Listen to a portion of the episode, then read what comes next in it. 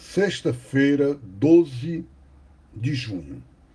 Queridos irmãos e irmãs, que coincidência que se pode dizer irônica, quase triste, de que neste dia em que no Brasil se comemora o Dia dos Namorados e Namoradas, o Evangelho Mateu, Mar, Mateus 5, 27 a 32, traz um texto muito polêmico, complicado de se entender ao pé da letra.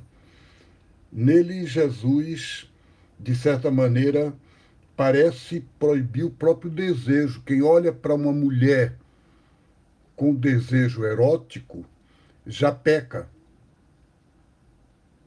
E Jesus condena o divórcio. Mas, gente, no Evangelho não é questão de erotismo nem de desejo sexual. Numa sociedade como aquela, a mulher é objeto. E o que Jesus faz nesse evangelho é restituir a dignidade à mulher. É libertar a mulher de ser apenas propriedade do homem. O espírito é esse. Então a letra do evangelho tem que ser compreendida de uma maneira muito mais ampla do que esta. Não pode ser entendida como Jesus indo contra os nossos desejos, os nossos instintos, que ele não é. Tem que ser entendida no sentido de que ele quer um novo tipo de relações sociais.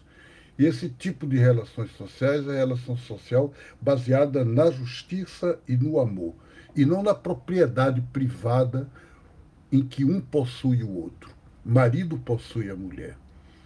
Jesus quer quebrar essa sociedade patriarcal.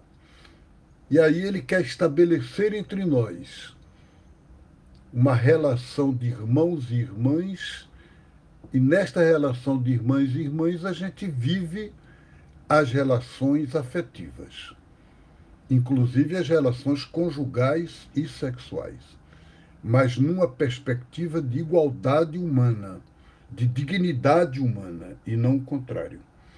Grande abraço a vocês, Deus abençoe e até amanhã, se Deus quiser.